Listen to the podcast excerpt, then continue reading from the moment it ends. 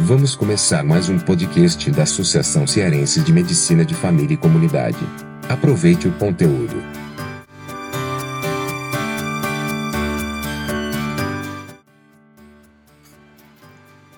Oi pessoal, aqui é Alan Denizar mais uma vez com palavras de cuidado e hoje a gente vai falar sobre uma palavra que acho que finaliza um grande ciclo que a gente veio tendo aqui por esse ano, que se chama amor.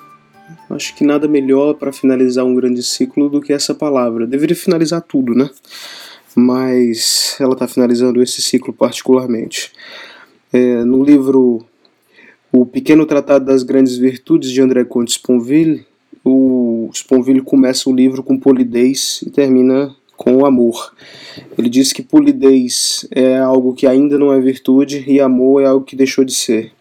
Deixou de ser porque atravessou, superou. Ele coloca como sendo da ordem do que já não é mais teórico, nem, não é mais da ordem da, da verdade, não é mais da ordem da ética do político. Não é, ele chega a ser da ordem do que ele denomina do espírito, talvez estando apenas inferior a Deus. Mas se Deus fosse amor, ele acabaria sendo o Deus dos cristãos. Um Deus que é amor e é verdade é o Deus dos cristãos, né? Para quem acredita.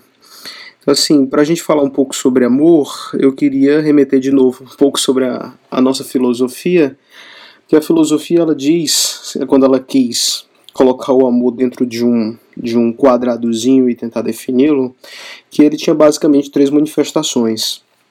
A primeira delas se chamava Eros, era o amor mais primitivo, não no sentido de ser ruim, mas no sentido de ser talvez uma das nossas primeiras manifestações, que é o amor do desejo. É o amor, por exemplo, de quando eu tenho sede, fome de alguém. É o amor da falta. Eu sinto falta de você. Quando eu estou falando, falando isso, eu estou manifestando um amor erótico.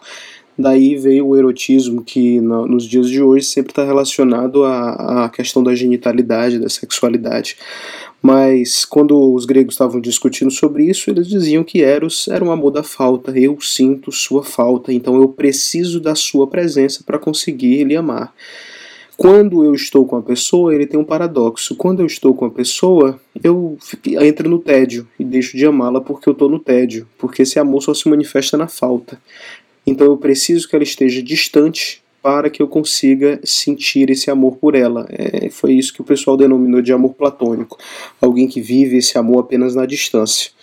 Mas o amor não precisa, quando está perto, ficar no tédio. Ele pode evoluir para um outro tipo de amor. Ele pode se transformar em filia. Filia é o amor da amizade. É aquele amor que ele persiste mesmo na ausência do indivíduo, né? Conta-se a história de que Freud e Jung se separaram, brigaram e se cada um foi para o seu lugar. Quando eles se reencontraram, passaram 17 horas conversando. É uma anedota, não sei se é lenda, não sei se é verdade, mas é mais ou menos assim que funciona quando a gente tem um grande amigo, né? a gente passa tempo sem ver esse amigo e quando a gente encontra, vem uma felicidade espontânea e gratuita dentro do nosso coração e a gente tem vontade de parar, conversar e mesmo no silêncio essa amizade ainda brilha. Então esse é o homofilia. O eros, ele precisa da presença. O filia, ele não precisa da presença porque a presença é constante dentro do nosso peito. E tem um outro tipo de amor que isso daí foi mais trabalhado pela pela tradição cristã, que é o amor ágape. Ágape é do grego, isso daí quem usou muito essa palavra foi Paulo de Tarso nas suas cartas. O amor ágape é como se fosse o amor de Deus. Perceba que, trabalhando no conceito de Deus, Deus é uma entidade suprema, absoluta, não precisaria, não precisaria absolutamente de ter criado ninguém, nenhum dos mortais que somos, ou dos infinitos, porque ele vive na eternidade. Nós, se a gente olhar pela doutrina cristã, não teremos fim, mas Deus nem começo tem, né? Ele não tem começo nem fim. Sendo ele todo bom, ele não precisaria é, direcionar mais a criação para ninguém. Sendo, sendo completamente feliz, se a gente entender que a felicidade está no âmbito da eternidade, ele não precisaria criar mais nada para aumentar a sua felicidade. Então, o amor ágape é um amor que doa a existência para alguém. Ela não precisa existir, eu dou a existência para ela. Uma primeira manifestação desse amor na nossa vida é quando, dentro da máxima, amar os inimigos. Né? Inimigo, por definição, é algo que não se ama. Inimigo, ele está aí com o in, que é uma partícula negadora, e imigo vai pegar um radical do amor. É in amor, não tem amor para o um inimigo. Então, para eu amar o inimigo, isso daí é um desafio, é um desafio é, para o espírito. Significa é, doar amor para algo que não é amável para mim. E quer dizer, é uma coisa muito difícil, mas se você pensar, por exemplo, nas relações entre pai, mãe e filho, pelo menos nas relações modernas, em que o núcleo familiar é, potencializou, né, tornou exponencial o amor que os pais têm para poucos filhos, né? quer dizer, eu tenho um filho, nesse filho a gente vai depositar todo o nosso amor, mesmo se nós não estivermos bem. Às vezes o casal ele se mantém unido por causa do filho. Quando se separa, existe uma certa conexão porque tem o filho em jogo, né? Então, o filho ele não era ninguém antes de ser gerado. E, no entanto, depois que ele nasceu, recebeu todo o amor dos pais, mesmo se ele não tivesse consciência disso. Mesmo se, por exemplo, esse investimento de amor no futuro não resultasse em nada. Tem mães que amam seus filhos, apesar de eles serem canalhas. Né? E então essa é a, é a forma melhor de a gente ver o amor. No nosso dia a dia, a gente tem como vivenciar esse amor no nosso trabalho? Há quem diga que não, mas se disser que não, então a vida perde, de, perde cor, né? Porque o amor, segundo o Stanley Hall, talvez seja a única coisa que faça sentido na nossa vida. Então, assim, um amor erótico dentro do, do nosso dia a dia é um amor que eu sinto falta de ser médico, né? É a minha a medicina, se eu, se eu paro de viver a medicina, é, é, eu sinto falta, eu sou menos por causa disso. Eu preciso dela para me completar. Mas às vezes tem situações na medicina que nós amamos o que nós fazemos de forma filia. Quer dizer, é, ela pode estar distante, às vezes eu estou distante de tudo que acontece, né? Mas quando eu encontro ela é uma alegria espontânea, gratuita. E quando a gente está nas situações difíceis, é preciso você fazer o amor ágape, né? É preciso você ter esse esforço de doar, doar o, a sua vida, doar sua energia de viver, o seu fluido vital, o seu amor para aquilo que parece que não tem jeito quando tudo parece trágico, tudo parece catastrófico, quando as coisas parecem negativas, o que é que você faz? Você doa amor. Você doa amor para que aquilo dali se reverta. E aí vem os grandes projetos, os seus grandes ideais. Vem, a, vem, vem você ser Deus. Tinha um tipo de Deus que Platão acreditava que era o demiurgo ele não construía o universo do nada, ele construía a partir da matéria que já existia no universo. Então, você é um demiurgo dentro da atenção primária.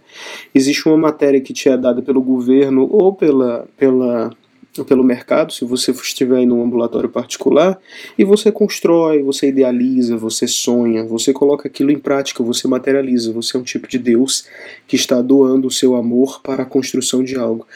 Mas a gente não pode esquecer que o amor ele tem uma sombra.